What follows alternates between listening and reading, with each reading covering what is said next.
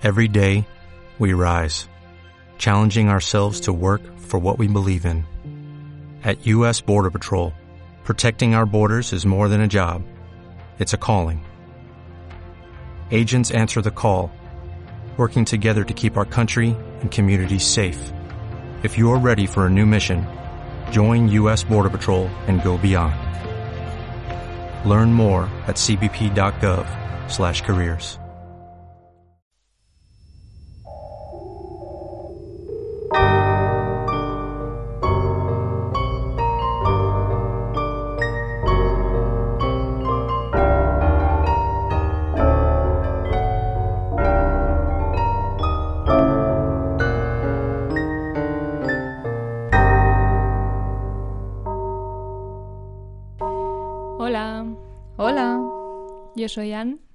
yo soy Sara.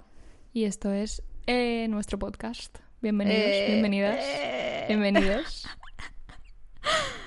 ¿Qué tal estás? Bien, tengo mucho calor. ¿Estás frita? Sí, porque esto de tener las ventanas cerradas para que no escuchéis los putos pájaros. Dilo. El tweet que te pasé que decía las gaviotas and the next song is calla, calla, calla. que aquí, aquí, aquí. Y yo, son tus pájaros. Los tus pájaros en plan next song is piu, piu, piu, piu, piu, piu. Madre mía, es que no, es la cotorra. Los pájaros aún, pero es que la cotorra es...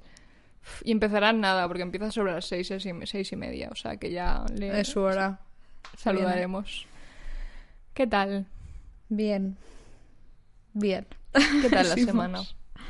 Es que se me hace muy raro porque yo ya estoy de vacaciones. Entonces, hoy ha sido el primer día que he dicho, ¡Ah, que es jueves. Y, O sea, y ya te has perdido en la semana. Sí, sí, estoy perdidísima. Por encima, ayer fue el cumple de mi, de mi hermana, fui a comer con mis padres y tal. Y verlos entre semana no es tan normal para mí. Entonces yo ya pensaba que era sábado y ayer dije que es jueves. Y, ayer casi empiezo en el bucle de una semana de vacaciones perdida, ¿sabes? Pero paré. no, no, no, no. Dije, no, no puedo, no puedo, no me viene bien. Y paré, pero, pero por poco. Hoy quiero Salvada pasarte, quiero hacer otro segmento que me, que me he sacado yo del culo. De estos de que te pasa un TikTok y quiero que reacciones en Ah, directo. vale, vale, vale. Espérate, que Vale, ahora lo habré móvil. perdido. Me lo tenía que preparar antes, en realidad, pero ya sabes que yo soy un poco... No, no es el TikTok en sí, es la cuenta una vez más, ¿vale? Para que no lo vas a Vale. decir. ¿Y O esto? sea, entro en ¿Seguro la cuenta esto? directamente. Eh, bueno, no. No sé. Haz lo que quieras. Ay, te lo he pasado por WhatsApp en vez de por TikTok, pero bueno. No pasa nada. Me parece ultra interesante para la gente que obviamente no está viendo el TikTok. Es una persona que va a cementerios y lo que hace es limpiar las lápidas de gente que murió hace muchísimo, muchísimo Pero porque la contratan, ¿no? No lo sé. O sea, es un poco raro, si no. No sé. Pero mientras limpia las lápidas, te cuenta un poco la historia de la persona, lo que ha encontrado haciendo un poquito de research y tal, y me parece súper interesante. Siempre te salen las cosas más... Escúchame, pero todo esto entre Random. 20 bailes, 18 memes, 15 sí, vídeos claro, de Harry claro, Styles porque no me has jodido el algoritmo y... pero me sale esto y cuando me sale me quedo pilladísima y siempre te lo quiero enseñar. Si alguien Es curioso, quiere... pero eh, mi pregunta es, ¿la deben contratar para que limpie las lápidas? O sea, no, me- no me parece que es algo que ella... No sé, es un poco raro. No lo sé, pero a mí me parece bonito, me parece un gesto bonito. Porque le cuentan las historias, son pero no son gente famosa, entonces alguien No. tiene que preguntar. Sí, supongo, no sé. Eh, pero es gente que murió hace un montonazo de tiempo, o sea, muchísimo. Pero entonces deben ser o sea, gente conocida, porque si no, no entiendo de dónde saca la... O no la sé, info. quizá va a registros o cosas, no sé. Pero si alguien quiere saberlo, es eh, el usuario de esta persona en TikTok es Manic, de M-A-N-I-C, Pixie, de P-I-X-I-E, Mom, M-O-M. Me parece súper interesante. Y aparte es un poco satisfactorio ver cómo quedan las lápidas después de que las limpia, porque claro, están ahí llenas de moho y tal, y de golpe pues se quedan relucientes y muy bonitas, en mi Y opinión. a mí, Yo- a mí TikToks de limpieza me salen bastantes. Y también, a mí debo decir que también, y los paso rápido porque me, me siento culpable. Es que encima, eh, en uno que vi el otro día, una persona comentaba, en TikTok siempre estoy aprendiendo cosas que tengo que lavar que no estoy lavando. Y Literal. ¿Viste el vídeo de una pava que limpia su alfombra y le salen cucarachas? Ah, tía? calla, calla, lo pasé súper rápido, qué asco. Lo viste, lo viste, es increíble. Pero yo creo que eso, yo creo que son de plástico, porque Sí, no sí, se mueven. No puede ser, no puede ser. Y aparte no, puede puedes ser. caminar ahí sin que te ataquen 28 no, cucarachas. no, no puede ser, no puede ser, qué asco. Que es una, que es una alfombra que tampoco es tan densa, No, ¿sabes? O sea, no, no, se pueden no, esconder ahí. cucarachas de, ese tamaño ahí. Ahí se grabó- del metro de Barcelona. Ahí se grabó Bichos la película como mínimo, vaya ecosistema, chaval. Qué asco, lo pasé fatal, lo pasé fatal. Pero Mira que no me salen normalmente cosas así, en plan TikToks asquerosos de bichos y cosas Pero es cuando así, son como muy, muy, muy virales. A mí me pasa, Sí. solo cuando son muy, muy, muy virales. Ah. Pero bueno, eh, aparte de eso, se lo he explicado antes, Anne, que me he hecho una lista de cosas que he visto durante mis vacaciones, de series y tal. Entonces hoy no voy a decir que, que voy a ver, porque como yo ya estoy de vacaciones, quiero decirlo cuando hablamos de vacaciones. Que Vale. para vosotros será como la semana que viene. Sí, la semana que viene, literal. Solo tenéis que esperar una semana. pues eso. ¿Tú qué has hecho con tu vida? Mm, yo, pues no mucho, la verdad. Mm, no, porque encima grabamos hace poco. Lo único que tengo que decir es que he empezado una serie porque Vaya, ay- shock. ayer, sí, ayer fue, no sabía qué mirar y no me apetecía continuar con Elite. Voy a, creo que voy a dejar Elite. Pues yo la iba a empezar a ver ir- irónicamente. No, no, o sea, la primera temporada sí, la segunda aún, pero no puedo más, no puedo Pues, más. pues todo el mundo me está diciendo que aguante para ver la tercera. ¿Qué pasa? ¿Qué dices? ¿Pero qué? ¿Pero sí? ¿Qué? ¿Quién No te lo ha dicho eso? Mi hermana. Bueno, Oye, no sé, dice que la tercera está bien, que está entretenida. Y todo el mundo se la vio como en un día cuando salió. hostia, pues no sé qué me pasa a mí yo no... Y mira que yo me miro cualquier cosa, tú lo sabes. Ya es Y- raro que tú Y que es muy serie. mala Élite. O sea, partiendo de la base de que Élite es una serie mm, pésima. Yo quiero verla irónicamente. Pero la primera temporada sí que me enganchó y, y tuve ganas de acabarla, aunque mm, el sonido estaba fatal y no se entendía una mierda lo que decían. ¿En serio? La se- sí, el- Yo la vi un capítulo. está fatal. Y lo, lo he borrado de mi mente completamente. Y la segunda creo que me pasó un poco como esta, pero, pero también al final me ¿Pero enganchó cuántos y la te quedan? viéndolo. No sé si dos o tres, pero es que no pues puedo, acábala, tío. acábala, No puedo. acábala. De fondo, de fondo, acábala. Es que me la pongo y pienso, ¿por qué estoy viendo esta mierda, tío? Es que no puedo. Tú puedes, acábala. Mírala irónicamente. Que encima no se ha acabado la serie. Sé que van a hacer otra temporada. Es que esto es Hombre. seguir torturándome porque sí. Pues hazlo. Hay, hay veces que te tienes que sacrificar. Y yo estoy acabando, eso lo he dicho antes, un drama que lo llevo arrastrando dos meses, pero lo voy a acabar por mis narices. Es que yo siempre lo acabo todo. Es tan raro de mí querer dejar una serie, pero. Pues bueno, no acábala, sé. acábala. Póntela de fondo mientras haces macramé, me da igual. Eh, Buena Acábala. suerte, Charlie. Pues total, que eso, que me puse Élite para ver de fondo, pero no me vi con, con el alma de verla. Y dije, va, pues que miro. Y, y últimamente, esta semana no sé por qué, me han salido muchos TikToks de esta serie que yo no sabía ni que existía. Igual soy la última persona en enterarse de la serie esta de Netflix que se llama Outer Banks. ni idea. Vale, gracias. O Porque sea, la se he, visto, he visto el cartelito en Netflix, Ah, pero pues no yo me he parado. Ni, lo había visto. Se ve que salió la primera temporada el año pasado. O sea, creo que durante la cuarentena y la gente se vició mucho. Y ahora salió la segunda temporada y no me paran de salir TikToks de la serie. Y dije, pues voy a verla porque tiene tota- toda la pinta de que me va a gustar. Y me ha enganchado un montón. La verdad. No me sorprende. Me gusta mucho. O sea, no sé, el, el tema del. O sea, es como suspense, misterio y tal. Aparte de ser Ujú. adolescentada. Y me gusta mucho. Pues muy bien, ya me contarás. No te voy a no contar más porque nada. no sé qué más decirte, solo que pues en dos No, verdad, si te gusta.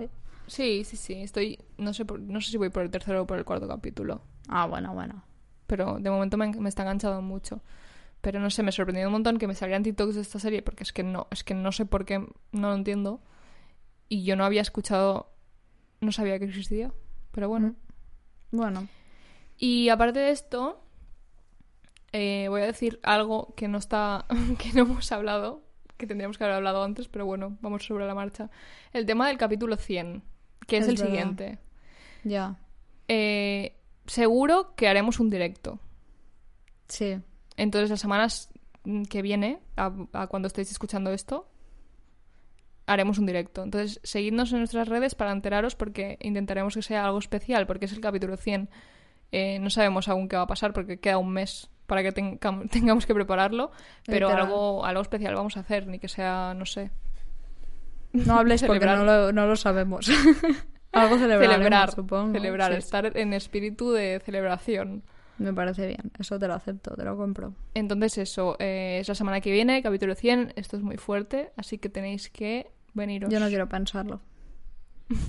Lo siento, ya lo pensaremos. Hoy es 5 de agosto. Ya lo pensaremos. El, el se 29 acerque. de agosto. Eso, un día antes, como siempre. Pues Bueno, vamos al episodio de hoy. No voy a decir nada más. Vamos. Yo eh, te voy a hablar de Kennedy Ive, Ife, Ive, supongo, que nació, he calculado yo, con mis cálculos de persona que he calculado porque no está la fecha de nacimiento en ningún lado, sobre 1990. Vale. Pensabas que ibas a decir sobre 1560. sí, no voy a esconderme. No, pero es que a veces mm, no hay información de, de la fecha de nacimiento. Y vivía en Enfield, Londres, con su familia. Su padre Kenneth, su madre Josephine y sus hermanos Roy, Harry, Colin, Samuel y Daniel. Vale. One Direction enteros. por lo que tengo entendido, aquí hay mucho por lo que tengo entendido, porque la vida es así, cuando no sabes, entiendes cosas. Los padres eran de origen nigeriano, pero creo que es en Reino Unido donde habían como fundado la familia y, donde vivían todos los hermanos. Que son uno más que One Direction, ¿no? Un, dos, tres, cuatro, cinco, claro, seis, son seis. Ah, Ojo, sobra uno. Casi BTS.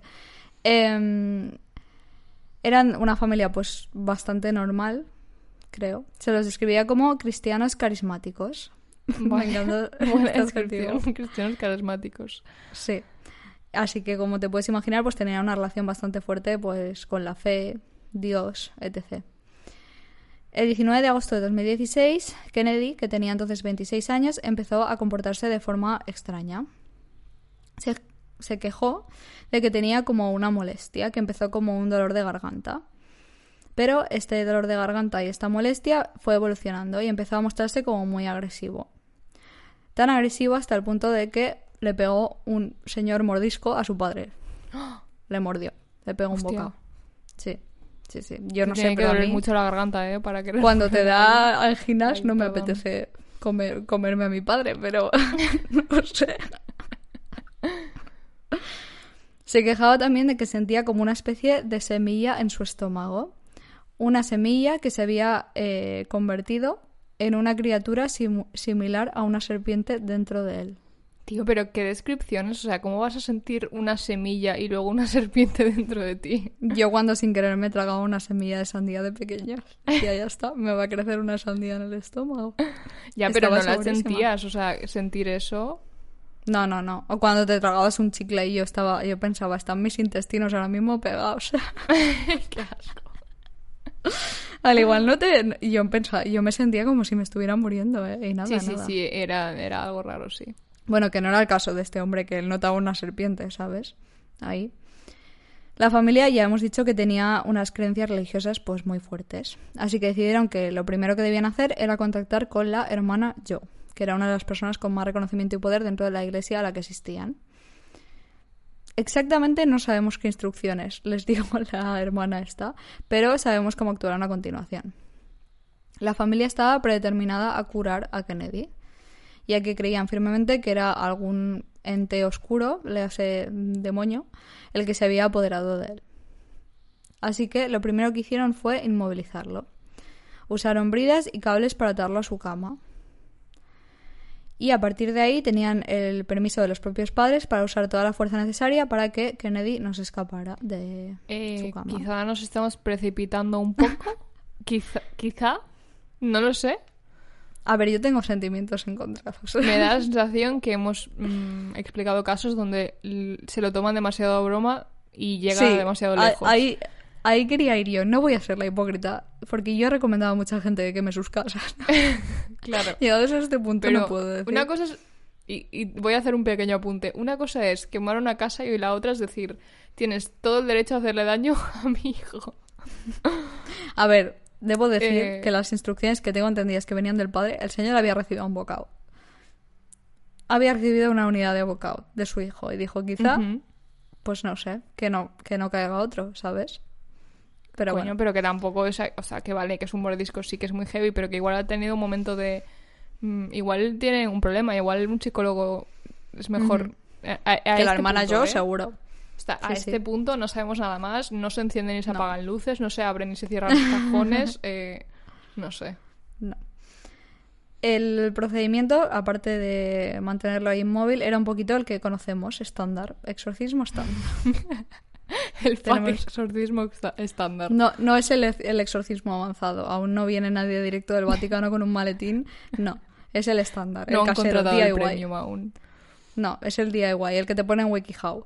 Que es sentarte alrededor de Kennedy, en este caso, y rezar. Para intentar que salga el ente del cuerpo del pobre chaval. Bueno, bien, eso no es hacer daño. Me parece bien. Pero Kennedy, pues, mm, se pasó un poquito el procedimiento por el forro. No solo no estaba afectado por las plegarias, sino que la cosa iba peor. Amenazaba con cortarse sus propios genitales y hablaba así una conversación casual sobre el 666, la marca del demonio. Vale, entonces ya tenemos razones para pensar que hay algo más ahí. Annie y yo llegando. ¿Cuál es la situación? ¿Un bocado? No. ¿Cuál es la situación? Habla del demonio. Quizá. Quizás. Quizá, quizá, Quizás es un un quizá. momento. Quizás es un momento. Claro, es que te- te- no- nos ponen a ti y a mí a hacer plegarias alrededor de este chaval y. Y como Y no funcionan, pero porque no sabemos de lo que estábamos hablando. La claro. discografía de Nick Jonas, pre-Jonas Brothers, con los, las canciones religiosas, estamos un poquito perdidas. Las dos. Y eso que, que hicimos la comunión, ¿eh? Pero no. No, sé, no me acuerdo cómo se llama la canción de Nick en la que Vaya. dice eh, tan alto que, que chocamos la, la mano a Ah, es verdad. ¿Cuál era? La de Levels. Ah, levels, eso, hostia, es que Sí, esa sí, frase sí. es... Es que, bueno. Viendo que la situación de Kennedy no mejoraba, la familia pues se turnaba para vigilarlo, ya que tenían miedo de que pudiera hacerse daño, porque había amenazado pues con autolesionarse. Y también pues para seguir con las plegarias, que esto tenía que ser un 24/7. También he leído que cada 20 minutos le quitaban las bridas y le daban como la oportunidad de testearlo, para ver si mejoraba su comportamiento si notaban alguna mejora en general. Pero esto se lo resultó en otros incidentes, como una vez que fue corriendo hacia la habitación de su madre para atacarla y su madre estaba ya encerrada y fue ahí a tope contra la puerta.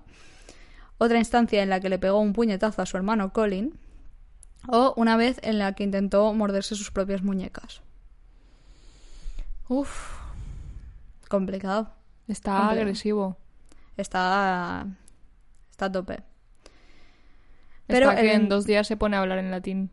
Yo estaba esperando ese momento. O Parcel, ¿sabes? Ya con el tema de la serpiente. Es verdad, lo de serpiente, sí, sí. Ojo. Pero el 22 de agosto, Harry, uno de los hermanos, llamó a emergencias para decir que su hermano se había quedado frío. Temían que fuera deshidratación y también explicó que esa madrugada Kennedy había tenido dificultades para respirar. Fue entonces cuando se dieron cuenta de que Kennedy había fallecido tras tres días de exorcismo intenso. ¿Qué? Colin, uno de los hermanos, intentó desesperadamente resucitar a su hermano con un ritual que incluía... Espera, que no me quiero reír. Sí, te estás tomando un poco la risa. que no me quiero reír que ha fallecido una, una persona. Pero es que, claro, hablas del ritual de, de resucitar y, bueno... Pensaba que me, me ibas a decir que se puso a hacer... em, ¿Cómo se llama No, esto? no, no, no, la maniobra no, no, no, no. Se hizo, eh, se puso a hacer un ritual que incluía plegarias, obviamente, y cánticos. Bueno, voy a dejar un. Pero de canciones de Nick Jonas o no? Esa la Es que eso estaba pensando en mi cabeza, pero no sabía si era tú más. El primer disco de Nick Jonas en solitario. Eh, no. Bueno, como os podéis imaginar, no porque fuera, no fuera el primer disco de Nick Jonas en solitario, no sirvió de nada, porque no pudo resucitar a Kennedy. Basta. Cuando, cuando le realizaron la autopsia a Kennedy tenía más de 60 heridas, entre ellas posibles marcas de mordiscos, pero casi todas eran relacionadas con el intento de inmovilizar a Kennedy, las rozaduras de las bridas y todas estas cosas. Pero nada de lo que hicieron podría haberlo matado, ¿no? Bueno, ahora hablamos. La familia entera fue arrestada rápidamente. Se los acusaba de homicidio, encarcelamiento y causar o permitir la muerte de un adulto vulnerable. Entonces, no sé bien bien, ahora que lo pienso y ahora que me lo dices, la autopsia exactamente qué dio. Creo que era un ataque al corazón, al final. Vale. O sea, realmente sí podrían haberlo causado ellos. Sí. A ver, el problema de este caso, que bueno, no hemos dicho que era paranormal porque le he hecho aposta a ver si engañaba a alguien. el problema eh, de este caso. Ahora todos, adiós, que vaya bien. Que no, hombre, que ya, ya veis que, de qué va la cosa. Hay muchas cosas a tener en cuenta. Primero de todo, el, foco de este caso, os podéis imaginar que se pasan un poco por el forro todo el tema paranormal. Porque está todo ultra modificado con tintes racistas, literalmente racistas. De las primeras cosas que le preguntaron a la familia fue si esto tenía algo que ver con sus ancestros o su pro- en plan como eran nigerianos básicamente. Les dijeron todo esto viene de algún culto o secta de vuestros ancestros. Pero si son cristianos, si los definen como cristianos carismáticos. Ese es el problema. Y ellos obviamente dijeron que ancestros ni qué mierda, en plan si nosotros somos cristianos. Y obviamente no solo lo decían por decir como tapadera, sino que iban a la iglesia constantemente y aparte pues estaba claro que todas las ideologías de las que la familia se nutría un poco eran del cristianismo.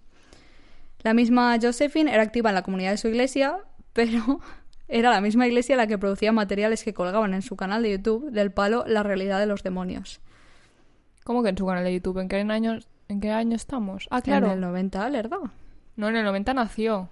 En el 90 nació, estamos en el 2016. Ah, vale, claro, claro. Sí, claro. sí, Hostia, sí. Estaba lejos yo, estaba lejos. Estabas Vale, muy vale. lejos. No, no, estamos en época YouTube. Josephine y su iglesia, youtubers, juntos, hacían una collab de la realidad de los demonios. También encontraron un versículo de la Biblia que tenía escrito a mano Josephine, que hablaba sobre un posible reencuentro si tu hijo o hija era embrujado. Todo esto de la Biblia, literalmente, de puño y letra, sacado, punto. Obviamente, cuando le preguntaron, Josephine admitió creer en espíritus malignos, en demonios y milagros y la, resurrección. Pero es que todo esto es normal dentro de la fe cristiana, quiero decir. Claro, no, no, o sea, no. no vayan- que no vayan por ahí. No, no, no, pues iban por ahí, total. Todo esto se aprovechaban para ligarlo con la imagen, otra vez más, racista, de dejarlos como gente ineducada y casi inculta. Pero eran una familia que vivían en una mansión de siete habitaciones, ya que, entre otros logros, el padre Kenneth era doctorado en ingeniería mineral. Había conocido a la reina y era una persona ultra importante y ultra influyente. No es un mindunde ni un Dilo. inculto como les gusta mm, Pensar. pintarlo. Sí. Eh, durante el juicio le preguntaron a la familia, aparte de 6.000 cosas, como te puedes imaginar, que por qué no habían consultado con un médico especialista eh, la situación de Kenneth. A lo que ellos contestaron que pensaban que era un tema doméstico, cosa que tenían que dejar en casa y por eso pues supongo que preguntaron. A ver, yo también lo he pensado. Yo también No, lo he no. pensado, pero eso podríamos aplicarlo a todos los exorcismos que se hayan hecho y nunca habíamos escuchado nin- ninguno en que la familia se la culpe y se la encierren a la cárcel por ello. Porque al final es pues parte de su creencia. Sí, sí, sí. O sea, no, no era en ningún momento con intenciones de herir a Kenneth. Sí, de hecho, ay, a Kennedy. Sí, Kenneth, de hecho, el padre durante el juicio admitió que, que, que Kennedy era su hijo favorito. o sea, de los seis que tenía. Imagínate, ¿sabes? Hostia. También indicaron que todas las bridas y la intención de tener a Kenneth inmóvil no era otra cosa para evitar que se hiciera daño a sí mismo, que era la única Que intención eso, de tenerlo creas o no en el exorcismo, es verdad. Es como el primer paso de WikiHow de hacer un exorcismo, yo creo. Inmoviliza a la persona.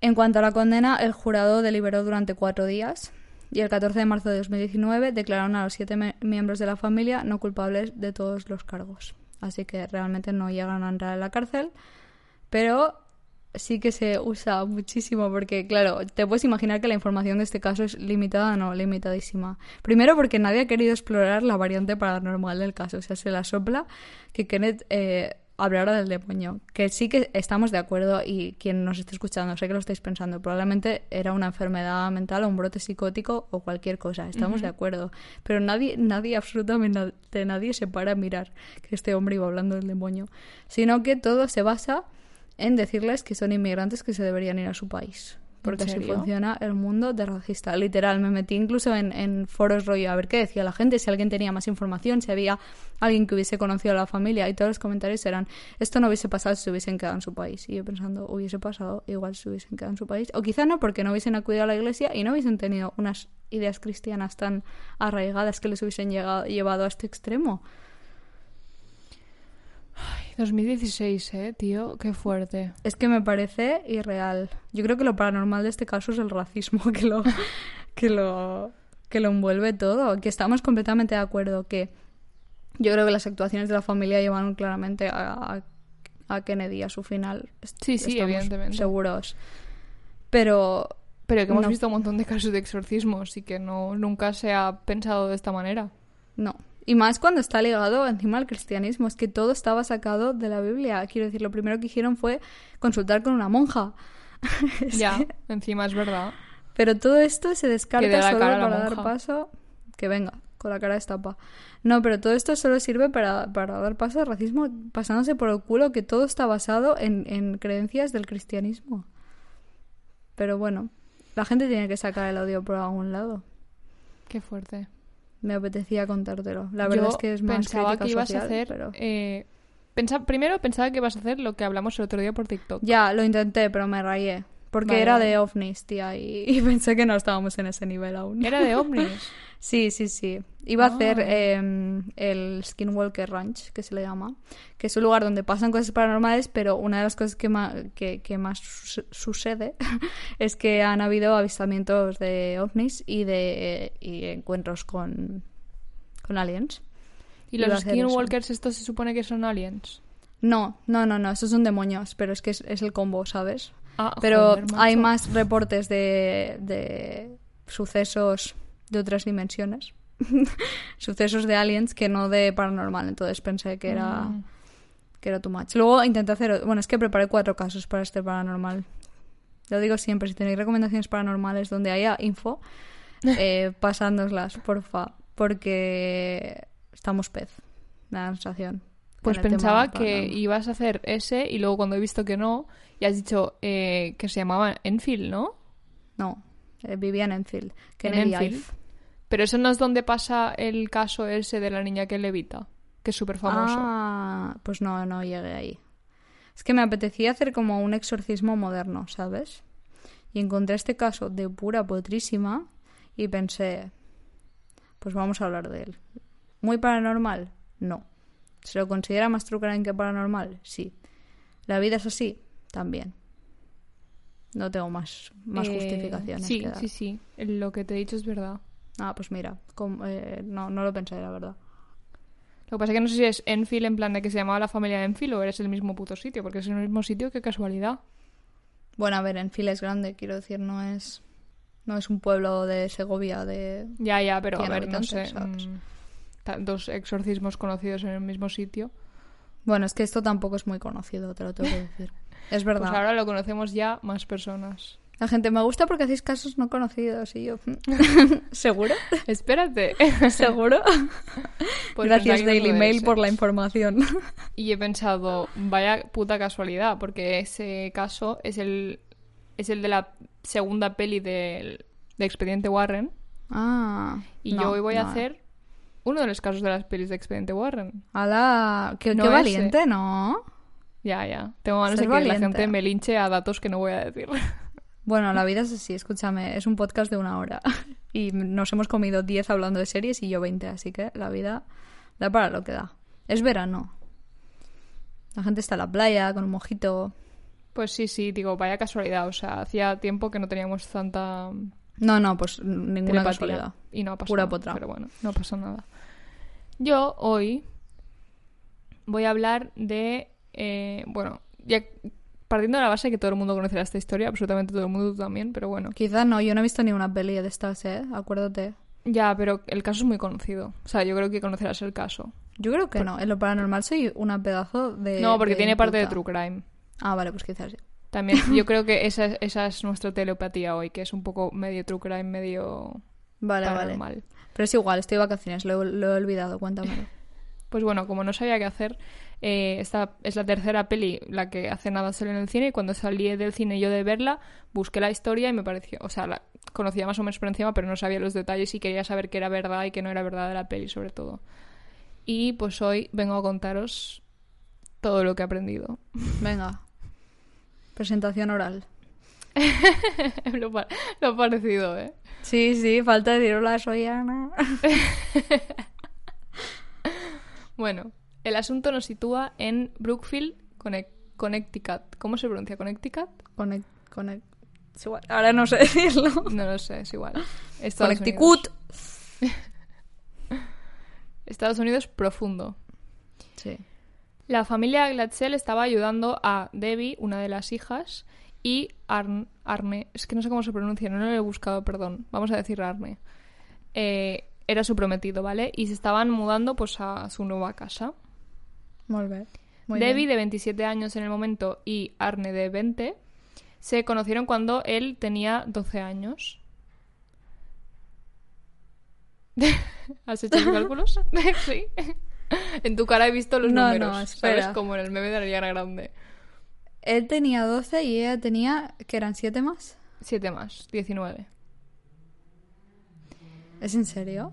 Eh, pero no empezaron a salir para nada, o sea, se conocieron a esa edad. Pero se llevan, es- o sea, se conocieron entonces. Esto Total. pinta como una canción que escribiría Taylor Swift en su álbum debut. ¿Es esto Mary's Song? dime, dime. Debbie se llevaba muy bien con la madre de Arne y la ayudaba a cuidar a sus otros hijos más pequeños, porque creo que tenía bastantes, no sé cuántos. y cuando él tuvo 16 años, le pidió salir ah, en una cita a Debbie. El Que ella- 16. 16, ella tenía sí, vale, vale. eh, 23. No, no, que, que, que voy pensando Sí, pensamientos. sí. Y pues el resto sí que ya es historia. Porque se enamoraron muy rápido y encima poco tiempo después la madre de él se puso mala, él tuvo que dejar el instituto para trabajar y ella pues le ayudó un montón, sobre todo a cuidar a los niños, en plan, se pusieron como siendo una pareja ya mucho. casada muy pronto. Pues bueno, volvemos a la casa. Finalmente habían decidido mudarse juntos a la- lo que para ellos era la casa de, su- de sus sueños, era un poco a las afueras, era así pues muy cookie, donde quería vivir toda su vida. Y ahí en principio, y a vista de todo el mundo, pues todo bien. Todo el mundo menos el hermano pequeño de Debbie, David, que para ese entonces tenía 11 años. Pues Lo que le pasó a David Para pensar. Ve todo. Lo que le pasó a David en la casa es que en una de las habitaciones había una cama de agua que habían dejado los anteriores eh, inquilinos o quien fuera. He leído que, que todo el mundo se divirtió en la cama, en plan que se tiraban y es como Pero una cama de una agua. cama de agua no es tan divertida como suena. Yo de pequeña pensaba que era una movida, pero no, no, no es tan guay como suena. Yo no he estado nunca, la verdad, no he tenido el placer de saber. Yo tampoco, pero qué es. he visto, yo busqué cuando tenía edad suficiente. Ya, que porque yo de pequeña me daba la sensación que una cama de agua era la cosa más lujosa casi. del mundo. En plan, Claro. Claro. Y no creo, no, no sé, no, no me parece Estamos en el siglo cómoda. XXI y no he encontrado una cama de agua en mi vida, por lo tanto, no es tan guay. Punto. Total, que había una cama de agua y todo el mundo pues en plan de risas, jaja, jiji, la cama de agua, me tiro a ver si peta, no sé qué, no sé cuántos. Qué divertido. Sí. Todo el mundo menos David, que no se quiso acercar a la cama. Y una, en un momento en el que se quedó solo en la habitación, mientras los demás pues debían estar entrando cajas o lo que fuera, según él, un hombre que describe más bien como una bestia, apareció y le empujó a la cama y le dijo que tuviera cuidado. Es que me imagino al, al demonio en plan, está todo el mundo pasándoselo bien y tú no, mierdas, pam, ¿sabes? Ten cuidado con que con la cama o con él. Mm, a ver, Ten cuidado, genérico. Ten cuidado. Vale, vale. Ya está. No, no, da, no da específicos. Y pues a partir de ahí es cuando todo empezó a ir mal. Teniendo en cuenta que esto es una casa en la que no se han mudado aún, o sea, están arreglándola, están llevando cosas, ellos viven en su casa de la familia, ¿vale? Y ahí, donde vivía el niño, pues eh, empezó a levantarse llorando eh, y a explicarle a su familia que tenía pesadillas. En las pesadillas lo visitaba el mismo hombre, que según él era un monstruo barra hombre con ojos negros enormes, una cara muy delgada y que parecía un animal porque tenía las orejas eh, como Puntiagudas. puntiagudas y dientes que parecían colmillos y cuernos. Era. Era el tronco de Teen Wolf. ¿Qué- ¿Cuál? Era él. Todos. En uno. ¿Cómo Eh, no, el grande, el, el Derek. Era él. Ah, el Derek, vale. Claro. El Derek ¿Había en la primera grande? temporada que parecía un asesino en serie. Literal. Con la misma cara de. Pues el niño describía que el hombre llevaba como una camisa de cuadros y tejanos. O sea que Literalmente Derek en Teen Wolf en la Sí. temporada 1. súper- sí. Muy... Esta misma apari- aparición empezó a consumir la vida del pequeño ¿Pero qué le decía? ¿Solo se le aparecía? Bueno, ahora te cuento. Vale. O sea, en, en los sueños supongo que se le aparecía y le asustaba, pero al principio no pasaba nada más. Lo que pasa Vale. es que después empezó a verlo por la casa Ah, y nadie más lo veía, pero por suerte la familia no lo ignoró, o sea, no pasó Ah, del vale. niño, ¿sabes? Le hicieron bastante caso. El niño tenía como trances, o sea, entraba como en trances raros donde veía cosas, uy, perdón, veía cosas, em, gruñía de repente, hacía cosas raras. Ya olía mal, en plan, todo estaba yendo fatal. Y incluso a la casa se mudó el prometido de Debbie, o sea, el, el Arne. Como para ayudar, porque empezaron a hacer a vigilar al niño porque de repente tenía como espasmos raros, lo vigilaban mientras dormía porque lo pasaba fatal, ¿sabes? O sea, esto era las lástima. 24 horas del día, no tenían ni un momento de break. Madre mía. ¿Qué año era esto? En el 1980. Claro, entonces no tenían el Fortnite para enchu- enchufarle al niño. Rollo, niño, échate unas partidillas, ¿sabes? E, Y después, bueno, pues la cosa no mejoró, sino que empeoró, porque aparte de las apariciones y los sueños y cosas de estas, David empezó a presentar marcas físicas de lo que decía que le pasaba. Tenía Madre marcas mía. de manos, tenía arañazos, tenía moratones que no, no se podían explicar cómo aparecían. ¿Y por qué solo él? Pues eh, porque a este punto ya todos llegaron a la conclusión que David estaba poseído. Ah. No- Porque no- encima No quería reaccionar empezó- así, pero... Porque él, ¿sabes? empezó a tener como trances que ya era más obvio que evidentemente estaba desaparecido. Ellos describen como que sabían que estaba, o sea, que, que no era él porque de repente bajaba la cabeza y al subirla ponía los ojos en blanco y sonreía de una manera súper chunga. Mira, yo lo siento. Es que, ¿ves? El- la táctica de inmovilizar, claro. Tiene, Ahora, sus- tiene su qué. eh, mm, sacar las plegarias, el disco uno de Nick Jonas y tal, empieza a tener sentido. Según la familia, vieron uno de sus juguetes favoritos eh, andar por la casa recurrentemente. También Ah. vieron platos volar. Cuando, cuando él tenía estos momentos de posesión, sillas Cuando- moverse, libros Este- caerse. Este niño tenía los momentos de posesión y empezaba el circo del sol en esa casa. No, no, era muy heavy. Hablaba en otra voz, en otro idioma. Madre mía. Todo el pack. O sea, todo lo que El sabemos en nuestra pack de poseído, sí, sí. Sí. Y después de 12 días pasando por esto, que 12 días en realidad no es nada, o sea, imagínate lo intensos que Hombre, fueron esos 12 12 días de, de, de- de niño, pues eso, yo al segundo eh, me he mudado a las Maldivas. Que, pero- ya, pero que 12 días, que normalmente estas cosas pues tardan, no sé. Ya, no, no, no, pero imagínate tú 12 días ahí el niño hablando con otra voz y mirándote con, bueno, mirándote con los ojos en blanco, mirando al techo con los ojos en blanco, ¿sabes? Y sonriendo. Es Ya, que, ya. mm, quiero decir, eh, me mudo al Vaticano yo. me hago monja. Pues evidentemente decidieron contactar con ayuda y lo primero que hicieron fue contactar con un cura que vino a bendecir la casa. Muy bien. Pero no sirvió de mucho. Ah, La familia era consciente de que el problema con el que trataban era inusual. Así que directamente decidieron contactar con Ed y Lorraine Warren, unos conocidos de monólogos que vivían cerca. ah. Casual, cuando tus vecinos son los Warren. Bueno, era como un pueblo, de- era el mismo estado, creo, y, y se sabía que quién eran porque ya habían tenido un caso famoso. Imagínate. Entonces dijeron, pues... Claro, es que te pasa en Enfield y dices, ¿a quién llamo? Pues a la, a la monja del pueblo. Pero te pasa ahí y tienes a, una horita a los Warren. Claro. que no eran tan conocidos aún, pero ya eran, tenían un poco de fama. Pues bueno.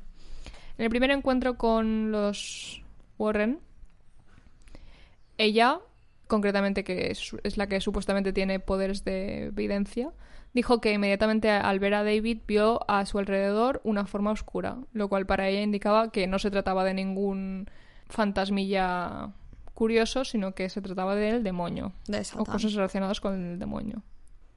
La familia le explicó a los Warren pues, las cosas que estaban ocurriendo y David también les contó cosas más específicas, como por ejemplo que a veces tenía la sensación de la nada de que lo estaban ahogando, o sea, de que tenía manos alrededor del cuello y él las notaba y, y después veía las marcas, pero evidentemente nadie las veía las manos. Madre mía. Durante el tiempo que los Warren simplemente pues iban visitando a David para ver cómo era la situación y pues a ver cómo podían ayudar, David fue dejando de ir a clase simplemente porque no podía con su vida. Hombre, O sea- de- bastantes problemas tiene como para lidiar con las la multiplicaciones clase, en sí. ese momento. La tabla del 9, ¿sabes? Venga, hombre. Y es lo que te di- o sea, a este punto ya era 24 horas el niño gruñendo, levitando o cosas por el estilo. Dualipa se inspiró en David. Y empezó a hablar, cuando se ponía en sus trances, de matar y acuchillar. Casual. Casual. Ultra casual. Yo me levanto y digo, mm, cuando era pequeña decía, ponme las super nenas. ¿Y si acuchillamos al vecino del quinto?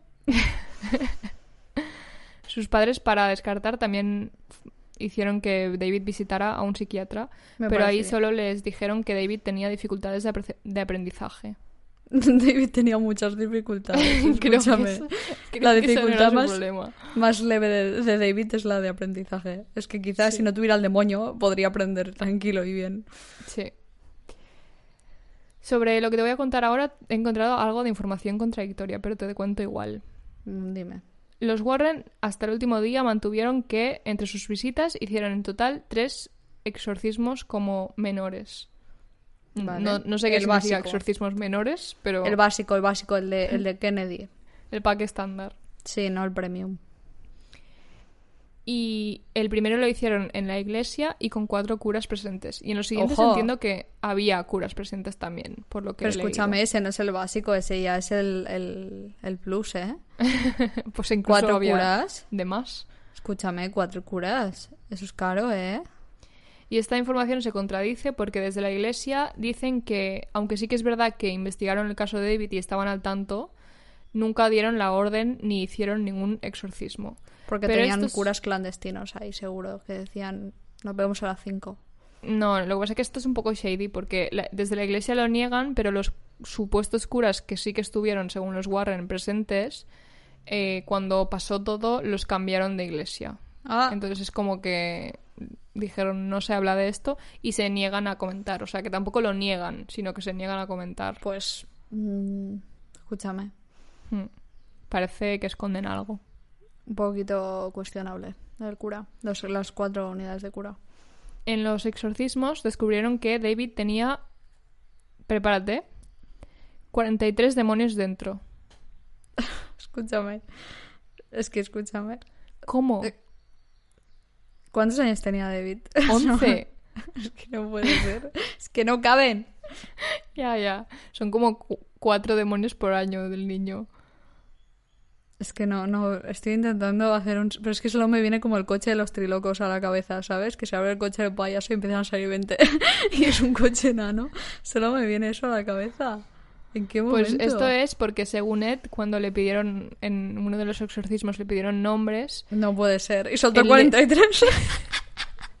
él les dio 43 nombres, tía. Ay, Esteban Julio, Ricardo Montoya. No sé.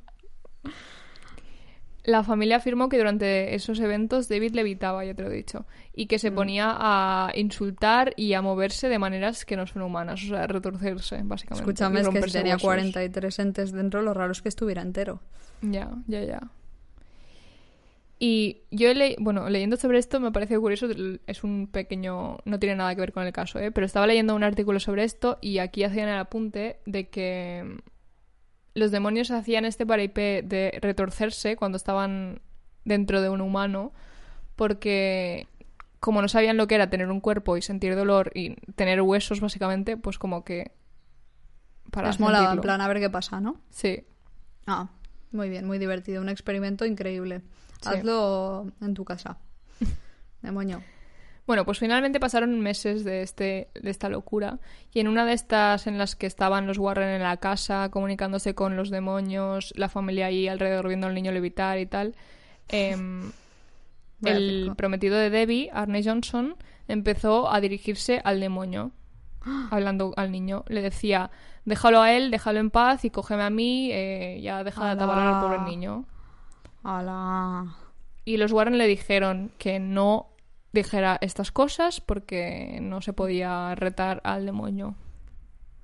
Pero él dijo que quería ayudar al niño y que es que ya le daba Pero es igual. que en son plan que no 43 demonios. Pueden repartirse entre el niño y él. A ver, es que Pueden- no se es acaba el verdad, problema ahí. Es verdad, pueden repartirse y dejar de hacer la vida tan imposible porque es que hay casos un poco más Es que es una este clase de no primaria. Son dos clases de primaria. 43 demonios, pero bueno. En fin. Sí, sí, sí. David podría haber ido a clase y decir uno para cada uno, va. Claro, un poco. es que es que no habrá no habrá gente en el mundo que tienen que ir los 43 a, a un niño pequeño. Poco después de que el, el chico este eh, empezara a decir estas cosas, David pareció, entre comillas, mejorar. Porque, bueno, dejó de mm, gruñir y retorcerse. Es que claro, Aunque evidentemente- los estándares un poco bajos, ¿eh? El niño estaba fatal de ánimos y tal, pero es que ya no era cosa de estar poseído, no. Estaba, pues, mm, que lo había pasado muy mal. Estaba rayadísimo. Que, tenía un trauma que flipas. Estaba la mierda el niño. Y por, el- por lo que he leído, los padres decidieron enviarlo a un cole privado por el tema de todo lo que había pasado y tal, y por lo de las dificultades de aprendizaje. mm, y poco más sé de David ya en esta época. David. Después de que mm, se calmara, entre comillas, el ambiente, Debbie y Arne se fueron de la casa y se mudaron a mm, su casa, la que habían comprado en un principio, en la que estaban arreglando. Madre mía. Debbie consiguió un nuevo trabajo como peluquera de perretes en una perrera local. ¡Ale! ¡Qué guay! Lo único que celebramos.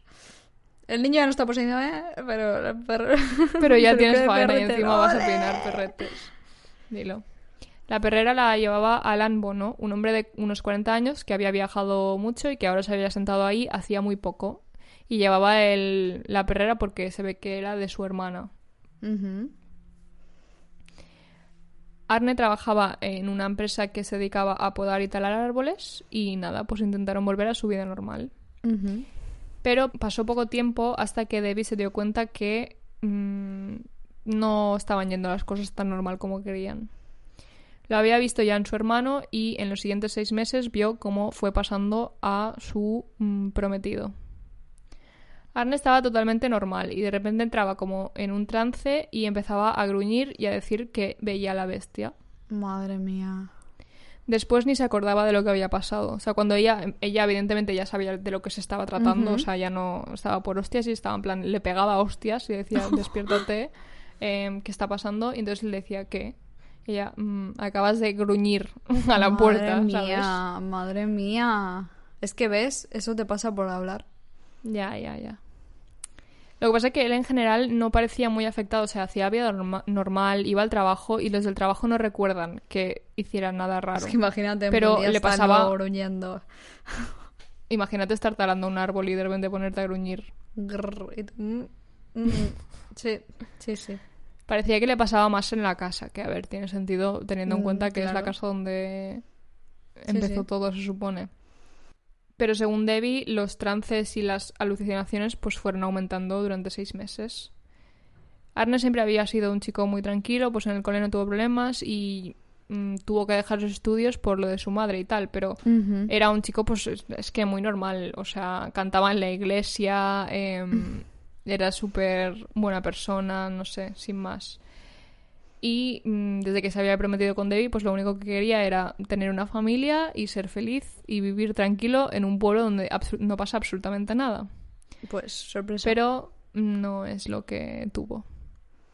El 16 de febrero de 1981, Arne se levantó con mal pie. No se encontraba muy bien mm, y llamó al trabajo para decir que ese día no iba a ir porque tenía dolor de garganta. Oh, otra vez. Sí. Debbie fue a trabajar a la perrera como cada día y más tarde la fueron a visitar su prometido, Wanda, la hermana de Arne, y Mari, la prima de Debbie de nueve años. Que yo creo que esto es algo que pasaba bastante porque al final ella trabajaba con perros y debían ir pues todos en plan, Claro. "Ay, perros, ¿sabes? Claro, claro. A la hora de comer, Alan, el jefe de Debbie, les invitó a todos a comer pues fuera en un bar. Oye, qué jefe más majo, ¿no? Sí, sí, sí. Y ahí, aparte de comer, bebieron un poco. Evidentemente los adultos de la situación, no las niñas. vale. Me gustaría pensar que, que es así. Según lo explican, Alan, el jefe, bebió un poco demasiado, cosa que no era poco habitual en él, era un poco un borrachín. Y después de comer volvieron a la perrera. Y durante la tarde, pues no hicieron mucho, estuvieron por ahí. la Claro, radio de... la cogorza. ¿Qué? Sí, básicamente es eh, por eso. La radio de Alan se había estropeado y Aaron se ofreció a arreglarla y la arregló. Y entonces Alan la encendió y puso la música muy fuerte molestando a todo el mundo. Debbie notó que el ambiente cada vez estaba más tenso, o sea que la situación es como que él estaba pesado, en plan borracho pesado, mm, buscando las cosquillas de la peña, ¿sabes? Pero bueno. Qué Y brasas. Así que les dijo a las niñas y a Arne, en plan, va, pues nos vamos a casa. Y cuando se iban, o sea, cuando iban a bajar las escaleras, Alan cogió a la, a la niña de nueve años, a Mari, y no la dejaba ir. Que yo entiendo que fue como una broma mm, Como... que a él le hacía gracia porque estaba borracho, pero no. Pero a nadie más. Sí. No sé, porque lo de coger a una niña, no sé, no, no lo entiendo muy bien. Ya, es un poco... No sé, quizás porque estamos en el mood siniestro, ¿no? Bueno, pero porque también te imaginas situaciones, o sea, si Porque está borrachísimo, claro. Claro, claro, te están diciendo que lleva toda la tarde tocando los cojones, que si la música muy alta, que si la tele muy alta, que si Pues vete a dormir, la mona tú me dices esto, yo hago lo otro, no sé, un poco eso, ¿sabes? Me imagino el mood y coger a las niñas como ya mm, suficiente con la Ya, tontería. ya. hoy. Vaya hostia. Tiene. Y cuando Arne vio lo que estaba pasando, según cuentan su hermana Debbie y Mari, en- esto es una frase literal, algo se rompió en él. Oh, Las niñas mm, corrieron hacia el coche cuando el, el pavo este la soltó, en plan, mm, este señor. es un pesado. Es un Sí. pedazo de brasa. Se fueron hacia el coche porque también Debbie les dijo iros al coche. Y Debbie se puso en medio de Arne y Alan pues para evitar la pelea que se llevaba ya mascando toda la tarde porque había Por tensión. pesado. Pero de repente Arne entró en uno de sus trances y se puso a gruñir como un animal.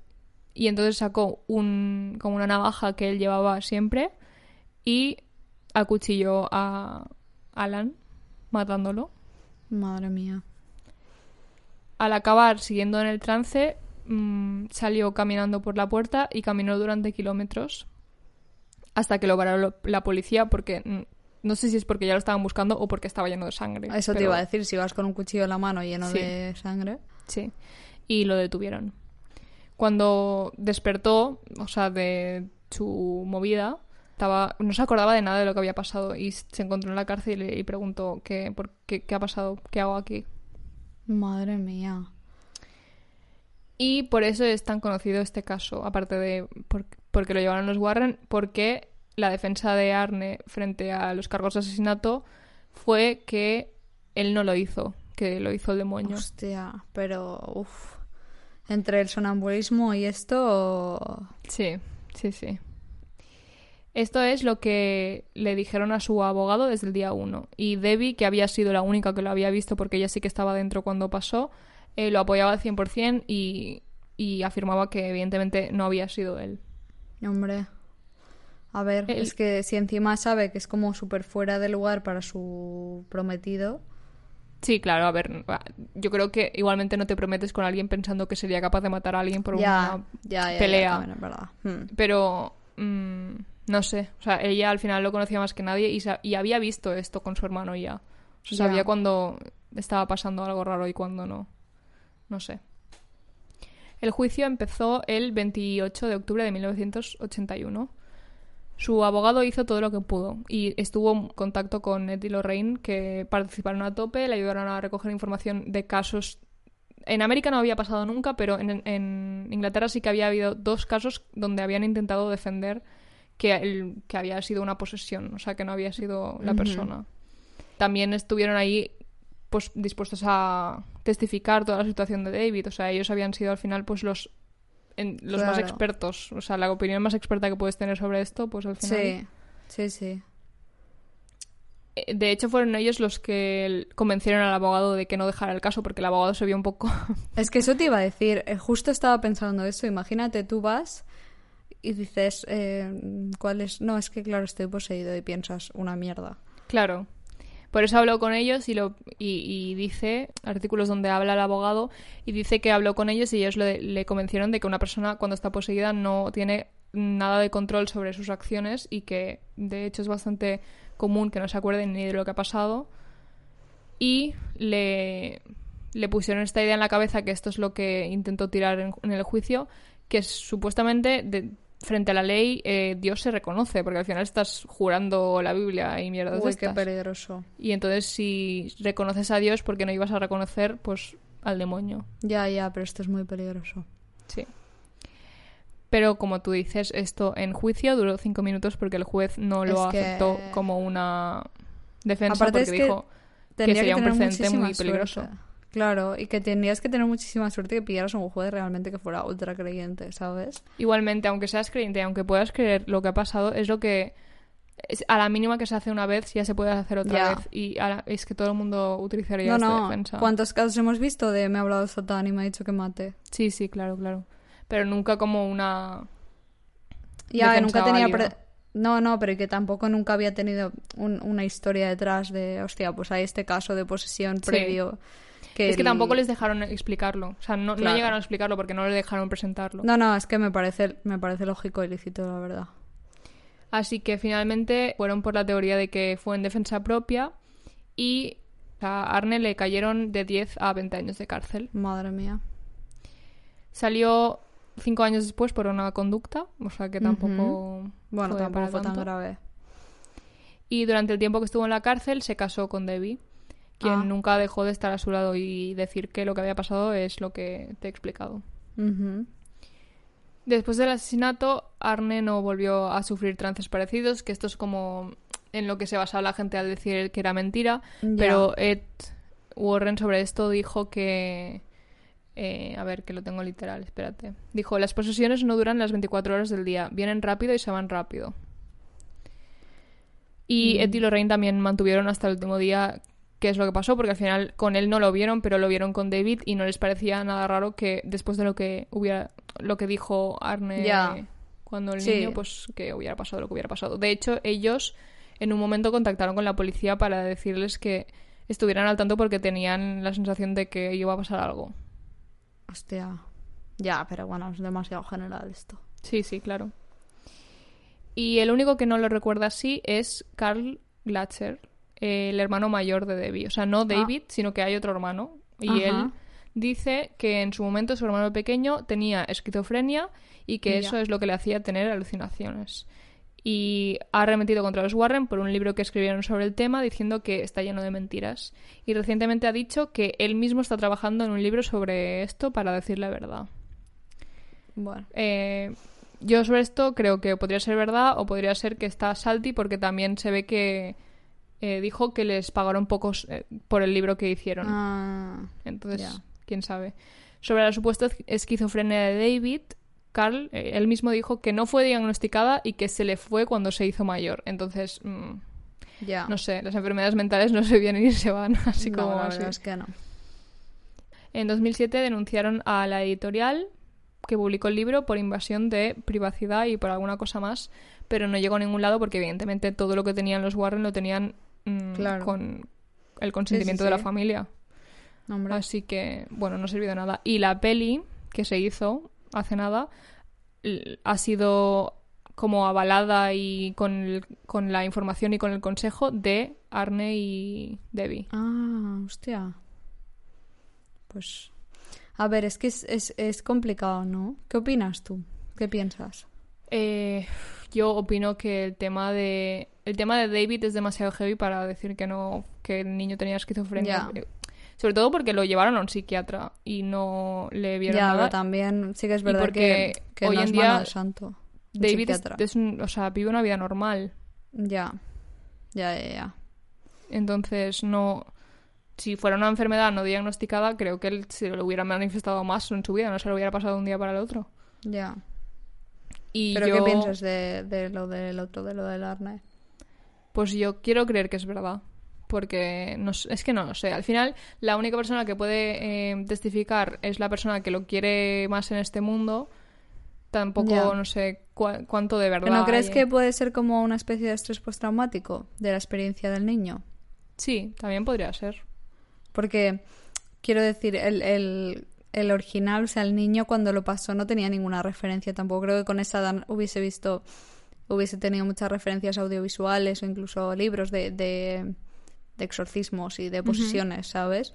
Pero si él compartía los mismos síntomas que el niño, sobre todo después de que los Warren le hubiesen dicho, ojo, cuidado con lo que estás haciendo, con lo que estás diciendo, porque te puede pasar, ¿sabes? No sé. Sí.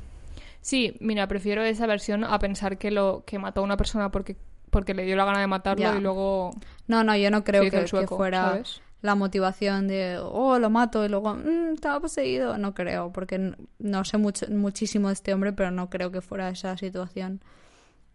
Yo creo que debió ser una especie de brote psicótico barra estrés postraumático de la situación que había vivido y que su mente lo llevó a actuar de forma parecida. Yo, sinceramente, no creo que fuera una segunda posesión. Igual que lo del niño me lo creo porque es que es muy heavy. Esto creo que es algún tipo de, de enfermedad mental, brote psicótico, llámalo como quieras, Sí, sí, que sí. le hizo... Bueno, pues- que, que se autoconvenció de que lo que le estaba pasando es eso y... Es que y, claro, pues, si, si tú, por ejemplo, el día de mañana alguien de tu entorno estuviera eh, poseído y tú dices algo que alguien te dice, "N- ojo, porque te va a repercutir, lo más o sea, lo más normal es que te paranoies y empieces a actuar de forma sí, como si realmente te estuviera afectando o que te al menos que te escuches más de lo normal, rollo, estoy diferente, uy, estoy teniendo un trance, uy, ¿sabes? Ujú. Sí, sí, sí. Que, no estoy diciendo que se lo inventara voluntariamente, sino creo que fue No, ya, ya, yo es- eso es lo último que me creería. Yo creo que, que él de verdad no lo hizo conscientemente, ya sea por una posesión o ya sea por un brote psicótico o por lo que sea, Sí. yo creo que no lo hizo consciente. No, yo creo que fu- fue su mente que le jugó la peor pasada de todas. y pues, verdad. por una parte, mm, pues mira, cinco años de cárcel, Ya, no es nada en realidad, ¿eh? sí. No, no es Qué nada. fuerte. Y pues hay una persona muerta, que es la verdad es que se habla poco de... Claro, es que en estos casos la Se víctima... pierde un poco el foco de que sí que hay una persona muerta, que Ya. el psicótico no. Pero bueno, eh, lo que hablamos muchas veces, pues quizá lo que hubiera sido mejor es que lo trataran en Claro, lugar de enviarlo a la cárcel. ya, en estos casos sí. Pero bueno, no. En, en, Sí. en cualquier caso bien. se le pasó. O sea, no claro, le volvió a eso pasar te iba nada. a decir. Si ahora en libertad, ah, ¿sabes?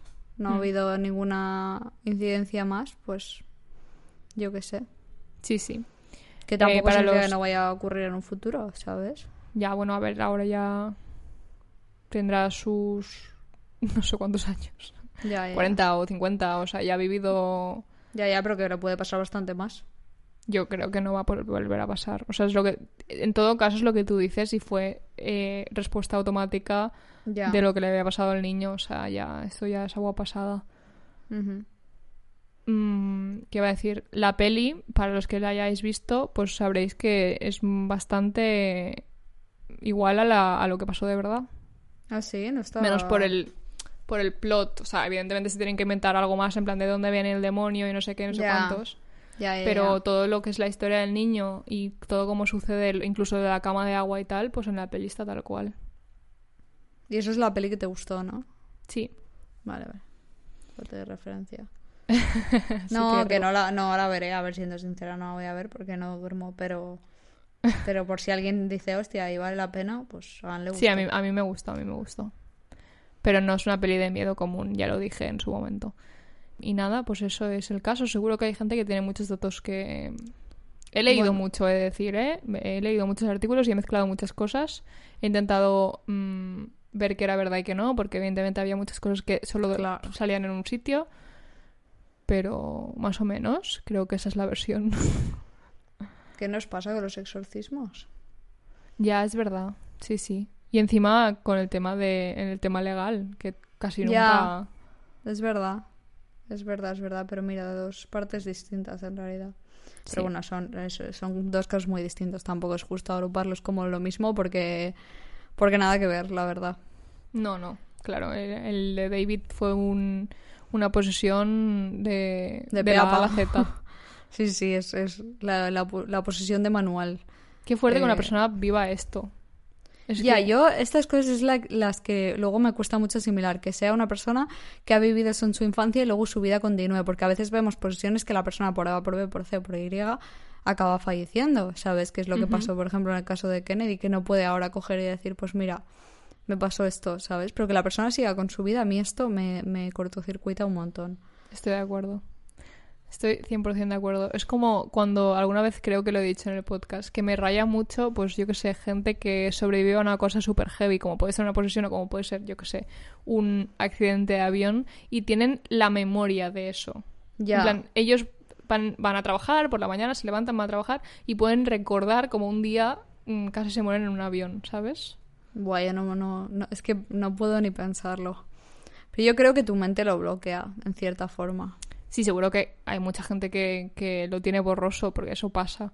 Pero que me parece muy fuerte igualmente que esa persona haya vivido eso y de repente pues esté cogiendo el metro para ir a trabajar, ¿sabes? Ya, ya, ya. ya, Haciendo sí, la sí. cosa más mm, normal y mundana del mundo. A mí me raya más experiencias paranormales, porque hay tantísimo enigma con todo el tema del paranormal que es en plan, cuéntame más, estás para contarme más, cuéntame más. Ya, y él no quiere hablar de nada. O sea, David no, no ha Y dicho no, nada y la mayoría de casos son así, no quieren hablar y se niegan y tal, que lo entiendo, pero estoy rollo, ah, cuéntame, quiero saber si es verdad o no, o qué, o cómo lo sentiste, o cómo pasó, ¿sabes? Pero bueno, es que claro, el problema también es que normalmente es en niños que es con, en quien menos confías siempre, ¿sabes? Ya, ya, Es en ya. plan, ah, es una fase, ah, tiene esquizofrenia, ah, no sé qué, ¿sabes? Ya, pero bueno, es que lo de David fue muy heavy. Es que yo. Hay una cuando- cosa que, es- que no tenía apuntada, pero que he leído, que digo, lo tengo que decir. Es que cuando Arne le decía eso, o sea, se, refer- se, mm, dirigía al demonio diciendo, déjalo en paz y tal, eh, David decía, se están riendo de ti. Madre mía. Pero bueno, un poquito de respeto, ¿no? Pues mira. No, no he venido aquí a que se rían de mí. He venido aquí a amenazar al demonio. a, a invitarlo a mi casa. Si le apetece dejar esta y unirse a la mía, Es que, en fin, ya, ya. yo- No, no- no es la idea más brillante, pero bueno, lo hizo con buena No. intención. A ver, lo hizo, yo lo entiendo, ¿eh? Yo lo entiendo, pero Sí, sí, no sí. lo comparto. Yo no lo haría por mi propio hijo, pero bueno, si tú quieres hacerlo ver, por el no, es hermano eso, de tu pero- novia, Claro, es que yo ya he dicho que primer día de posesión y me he mudado a las Bahamas o al Vaticano, pues no sé, quizá no estoy para invitar al demonio a mi cuerpo, pero pero muy bien, muy muy de héroe. sí, muy de mm, personaje principal. Sí, sí, main character, main character, dilo. Pues nada, Pues hasta aquí nuestras pregrabaciones de verano. madre Vacaciones. del amor hermoso. Qué verano, ¿eh? Qué verano. Dos por semana. Cuando volvamos a uno por semana nos va a dar un parraque. Vamos a decir, ya está, solo te he preparado, ¿no? Fácil. Ya, ya. Bueno, tampoco. No, no, nos que va. Luego y menos el- paranormal. Y Se luego nos las dos llorando. costa arriba igual. Sí, sí, sí. Luego, Anne, tu caso es muy largo, es que el mío es muy corto. ¿Ves? Pero te dije que no pasaba nada. ya, ya, ya. Bueno, pues nada. eh, para vosotros la semana que viene ya hemos vuelto. Pero nosotros es el 5 de agosto y ahora tenemos dos semanitas eh, de break. Y nada, eh, no- ya sabéis que no vamos a estar mucho, pero ahora ya volvemos para vosotros, así que seguidnos en redes sociales.